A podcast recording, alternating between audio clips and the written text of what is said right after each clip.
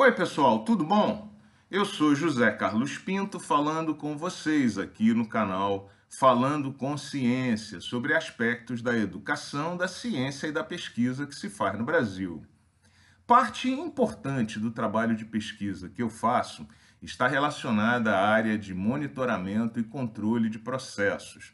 Em síntese, para garantir a qualidade do resultado final de um processo, é necessário avaliar, medir, monitorar algumas propriedades desses resultados, comparar com algumas referências estabelecidas a priori como metas a serem atingidas, observar desvios e, eventualmente, sugerir correções. Veja, sugerir correções, não exatamente punir.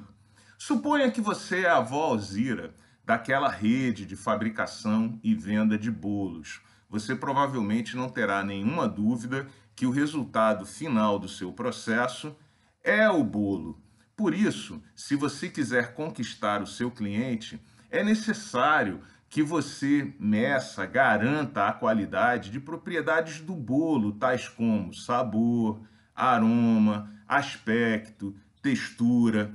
Para você fabricar um bom bolo, certamente você precisa de bons insumos e uma boa cozinha, mas elas não são os resultados principais do seu processo.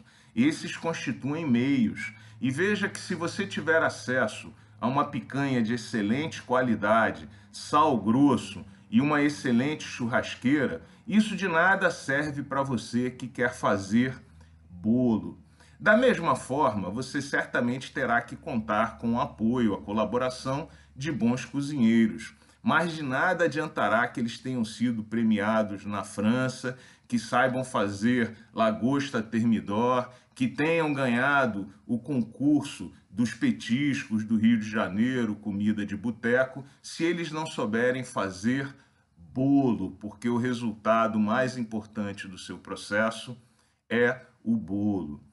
Quando nós pensamos na vida universitária, no trabalho que nós executamos, qual será o principal resultado desse processo? Para mim, não há nenhuma dúvida de que é o estudante formado, o graduado, o pós-graduado que terminou e defendeu a tese. Então, seguindo essa mesma lógica, qualquer avaliação do processo de ensino universitário deveria estar centrado no seu resultado principal, o estudante. No entanto, essa variável importante chamada estudante, graduado, pós-graduado, o egresso, tem uma participação pífia nas avaliações que se fazem sobre o sistema universitário. A gente vê aqui logo de cara que seria necessário consultar, antes de mais nada, o estudante, afinal, ele é o resultado principal desse processo. Saber o que ele pensa, se ele acha que teve um bom ensino, se ele compreende que as ferramentas obtidas durante aquela trajetória vão ajudá-lo na sua carreira profissional. E veja que ouvir o estudante não é difícil, nem antes nem depois da formatura. Enquanto ele está na universidade, há várias oportunidades para ouvi-lo no momento da matrícula, da defesa, da formatura. Talvez ele seja bolsista, receba bolsa do CNPq, da CAPES, tem link no Lattes. Perceba que o estudante pode ser ouvido em várias instâncias e momentos durante a sua vida acadêmica. Depois que ele sai da universidade e se torna um egresso, ele deveria ser acompanhado pelas universidades e continuar sendo ouvido para dizer se a sua percepção sobre o ensino recebido mudou. Pode ser que ele avalie melhor com o tempo por conta de sua formação e acúmulo de experiência, mas pode ser que ele avalie aquele ensino de forma cada vez pior à medida que os anos se passam. E acompanhar o egresso não é tão difícil assim. Eu nunca recebi uma única carta da Universidade Federal da Bahia, onde eu me formei em engenharia química, perguntando o que eu estou fazendo e como vai a minha vida.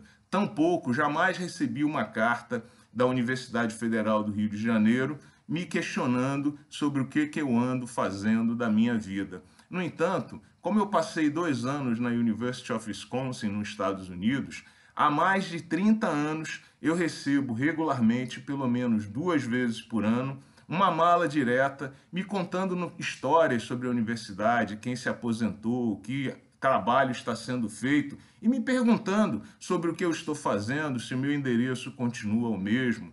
Veja que meu vínculo com essa universidade aparentemente é mais forte do que com as universidades brasileiras, onde eu passei a maior parte do meu tempo acadêmico. Veja que é possível fazer isso, é preciso apenas ter vontade. Além disso, a universidade deveria acompanhar se o egresso está inserido no mercado de trabalho, se ele está conseguindo de fato trabalhar, se ele é produtivo, como foi a trajetória profissional dele ao longo dos anos. A universidade tem boa parcela de responsabilidade pelo sucesso e pelo insucesso do seu egresso. O sucesso e o insucesso do egresso falam muito mais sobre a universidade do que o sucesso dos professores. De novo, esse acompanhamento deveria e pode ser feito. Eu, todo ano, recebo vários convites para falar da Universidade Federal do Rio de Janeiro, mas sempre de instituições estrangeiras que estão fazendo esses rankings aí sobre universidades. Por que nós não poderíamos desenvolver ferramentas para ouvir e acompanhar os nossos egressos? Talvez com o apoio do IBGE, por que não? Porque trata-se de estatística social importante para o Brasil e o IBGE tem grande experiência em ouvir a sociedade e interpretar esses dados obtidos. Mas ainda mais importante, a universidade deve promover a mobilidade social e, portanto, é extremamente relevante saber se a universidade está melhorando a vida desses estudantes que passaram nos seus corredores. Aliás, é importante monitorar as políticas universitárias de assistência estudantil e de cotas, porque é muito fácil ensinar rico e fazer rico ser bem-sucedido, mas é relativamente mais difícil fazer o mesmo com pessoas e estudantes carentes que têm que trabalhar para ajudar a família a sobreviver. E a universidade deveria estar ajudando esses estudantes a serem bem-sucedidos. É importante perguntar se esse estudante está vivendo melhor e se ele subiu na pirâmide social em relação a seus pais. E, de novo, o IBGE, o Ministério da Economia, tem esses dados. A gente não precisa saber o dado do fulano. O Ministério da Economia, o IBGE, poderiam fornecer médias sobre os estudantes que saíram de uma determinada universidade em relação a seus pais, para nós caracterizarmos essa importante variável de mobilidade social.